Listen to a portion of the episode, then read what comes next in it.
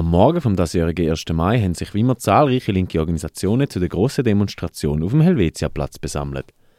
Gerade als sich die Demonstration in Bewegung setzt, kommt es zu einem Vorfall. Drei Männer sind auf einem Bauch und befestigen das Transparent. Darauf steht ein Slogan, der sich gegen ein globales Denken richtet und sichere Grenzen fordert. Nicht gerade eine typisch linke Forderung. Und tatsächlich, laut Medienbericht handelt es sich bei den drei Männern um Mitglieder der Jungen Tat, eine rechtsextreme Gruppe, die auch im Raum Winterthur aktiv ist. Der freie Journalist und Rechtsextremismus-Experte Raimund Lübken ist vor Ort und hat das Ganze beobachtet. Da stand dann auch schon die, die Polizei, also so, so Robocops, mhm. so, so, voll ausgerüstete. Vollmontur. Und äh, haben die im Grunde erwartet. Also haben dann darauf gewartet, dass sie runterkommen.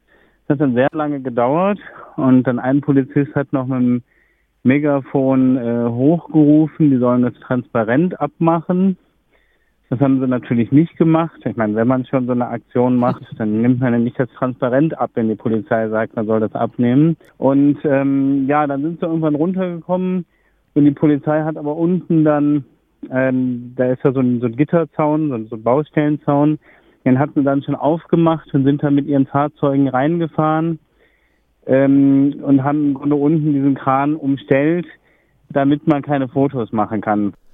Nicht nur die Polizei hat auf die Befestigung vom Transparent auf dem Bauchhahn reagiert. Auch zahlreiche Demo-Teilnehmenden ist die Aktion aufgefallen und haben entsprechend darauf geantwortet.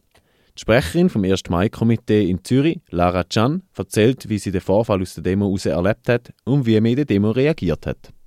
Hey, es sind einfach Parolen gerufen worden und man hat schon gemerkt, dass das so die Überlegung ist, wenn wir es weiterziehen oder nicht ähm, wenn wir das wie tolerieren. Aber ich glaube, die Reaktion war wie eine gute gewesen, dass man gesagt hat, wir wollen denen gar nicht zu einer Bühne gehen. Mhm. Das war offensichtlich eine, eine pure Provokation gewesen.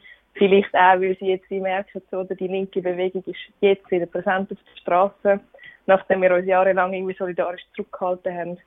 Und ich habe wirklich den Eindruck gehabt, sie haben einfach nicht die Bühne kampflos überlassen, so quasi. Lara Chan redet von einer Provokation von rechter Seite. Ein zweites Motiv hinter der Aktion könnte der Dreh von einem Video gewesen sein. Die junge Tat ist bekannt dafür, Reaktionen zu filmen und nachher ins Internet zu stellen. Dafür sprechen auch die Angaben der Polizei. Sie berichtet von einer Drohne, die umeinander gewesen sein Wir werden in den nächsten Tagen sehen, ob so ein Video im Netz auftauche, sagt auch der Raimund Lübken. Neben den Internetvideos scheint das Auftauchen an linken Demos einen festen Teil einzunehmen in den Aktionen der rechten Gruppe. Der 1. Mai sei folglich kein Einzelfall gewesen, sagt der Rechtsextremismus-Experte. Also das machen sie immer wieder bei linken Demos.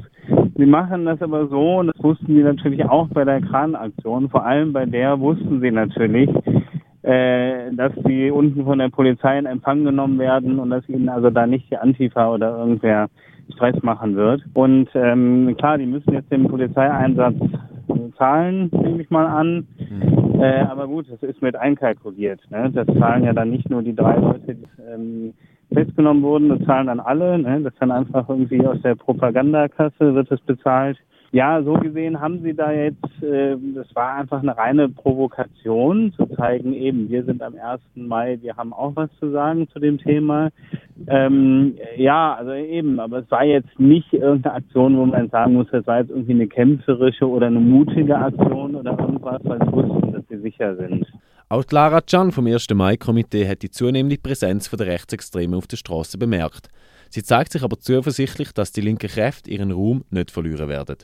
Sie sind wirklich sichtbarer gewesen, weil wir als Linke, und das hat uns vielleicht zum Teil auch geschadet, halt wie solidarisch ferngeblieben sind von der Straße.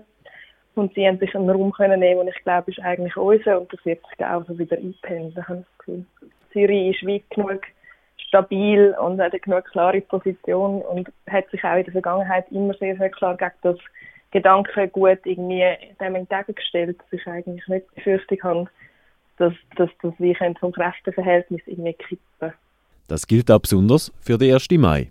Es hat einfach keinen Platz, das ist unser 1. Mai, das ist der wichtigste Kampftag für die Linke. Und das ist wie bei allen sehr, sehr klar zum Ausdruck gekommen. Und eben, man hat dann einfach die entsprechenden Parolen aufgeschrieben und das hat, hat irgendwie Demo auch geeint. Also eine klare Haltung zu Antifaschismus. Der ganze Vorfall ist für die drei Rechtsextremen auch nicht ohne Konsequenzen geblieben. Die Stadtpolizei Zürich vermeldet, dass sie die drei Männer für weitere Abklärungen vorläufig festgenommen hat.